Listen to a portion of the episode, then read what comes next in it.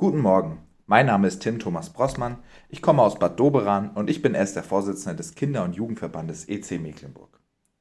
Die Losung für heute steht im Psalm 22, Vers 23. Ich will dich in der Gemeinde rühmen. Ist das nicht ein schöner Ausdruck? Ich will dich in der Gemeinde rühmen. Das alte Lutherdeutsch lässt unser Herz doch ein wenig höher springen, weil es so wohlklingend ist.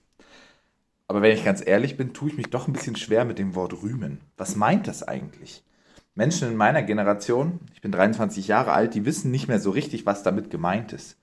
Ruhm, das ist vielleicht noch bekannt aus Film und Fernsehen, aber nicht mehr richtig aus dem echten Leben.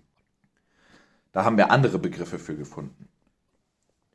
Also was bedeutet es denn, Gott zu rühmen? Ich habe mal geguckt, was die anderen Übersetzungen sagen. Dort steht ganz viel Unterschiedliches. Ich will dich preisen. Ich will dich loben. Ich will dir Loblieder singen. Ja, mit dem Loben, da kann man vielleicht schon noch eher was mit anfangen.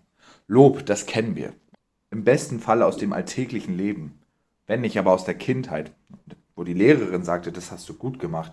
Oder der Ausbilder gesagt hat, das war eine tolle Arbeit. Wir kennen das Lob. Aber auch hier wird ein Problem offenbar. Wir kennen Lob häufig nur mit Machtgefälle. Wir werden gelobt von jemandem, der über uns steht und alles, was irgendwie auf gleicher Augenhöhe oder unter uns ist. Wenn der Azubi zu dem Ausbilder sagt, das hast du aber gut gemacht, dann denkt der Ausbilder sich seinen Teil und wird es nicht als Lob anerkennen, auch wenn es vielleicht als das gemeint war. Soll ich, kleiner Mensch, also jetzt Gott loben, obwohl ich unter ihm stehe? Ja, ich glaube, genau dazu fordert dieser Text auf. Ich soll Gott loben. Denn das Lob ist nicht etwas Einseitiges, sondern etwas Beidseitiges. Es gibt den Gelobten und den Lobenden. Und ich glaube, dass das Lob für beide etwas bringt. Das Selbstwertgefühl des Gelobten steigt. Er fühlt sich gut und ist stolz auf seine Arbeit. Und der Lobende, ja, der entwickelt ein geschultes Auge, immer auch das Gute zu finden und das Gute darin zu sehen. Und das ist, glaube ich, etwas, was wir heute ganz oft verloren haben. Wir sehen die schlechten Dinge. Wir konzentrieren uns auf die und lassen uns den Tag manchmal davon vermiesen, obwohl es so viel Gutes gibt, auf das wir schauen könnten.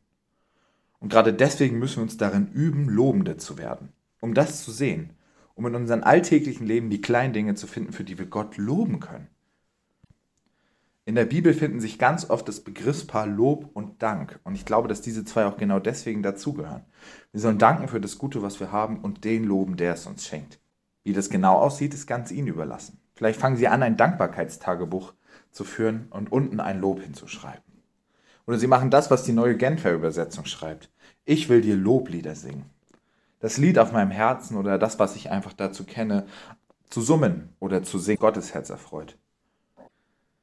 In diesem Sinne möchte ich Gott heute loben. Loben für die tollen Menschen, die er gemacht hat, die diese Andacht hören. Amen.